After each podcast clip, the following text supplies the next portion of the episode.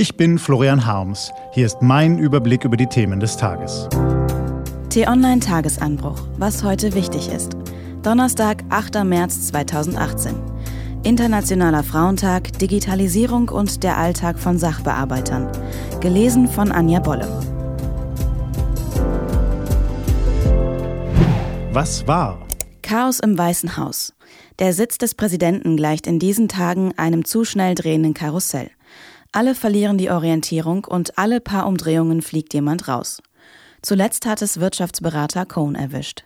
Nicht einmal die Hälfte aller Personen, die ursprünglich zu Donald Trumps engstem Zirkel zählten, ist noch da. Darüber kann man sich wundern, mokieren, lustig machen. Man kann darin aber auch einen Beweis für die Kraft der amerikanischen Institutionen sehen.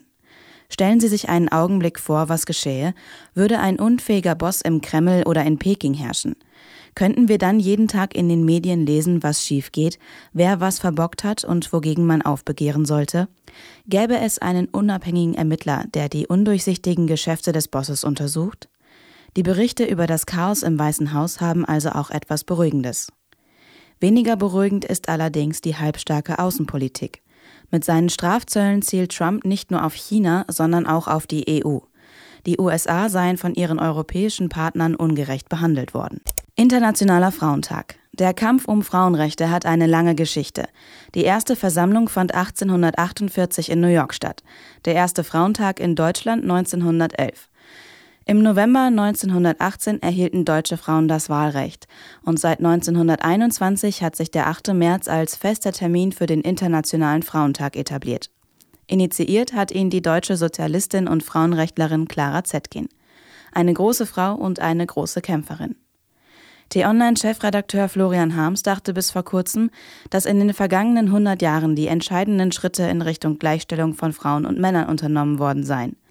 Aber wenn man sich die Debatte um MeToo, Lohngerechtigkeit oder das Recht am eigenen Körper ansehe, kommt man ins Zweifeln.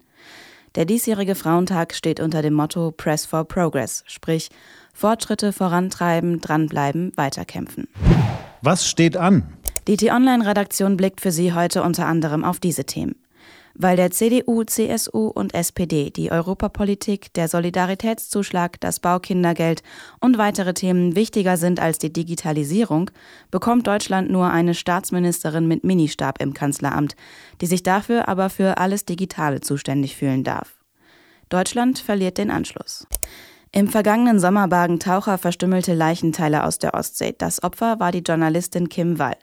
Ab heute muss sich der mutmaßliche Mörder vor dem Kopenhagener Stadtgericht verantworten. Und als das Achtelfinale der Europa League ausgelost wurde, sprach man in Dortmund von Losglück. Der BVB gegen Red Bull Salzburg. Doch die Österreicher sind international noch ungeschlagen und dominieren ihre Liga. Sie könnten dem BVB heute Abend ein Bein stellen.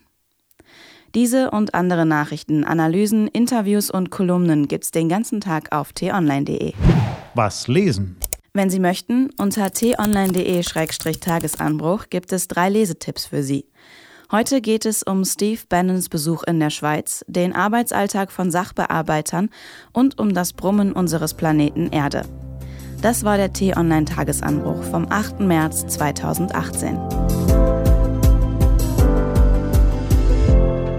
Ich wünsche Ihnen einen entspannten Tag. Ihr Florian Harms.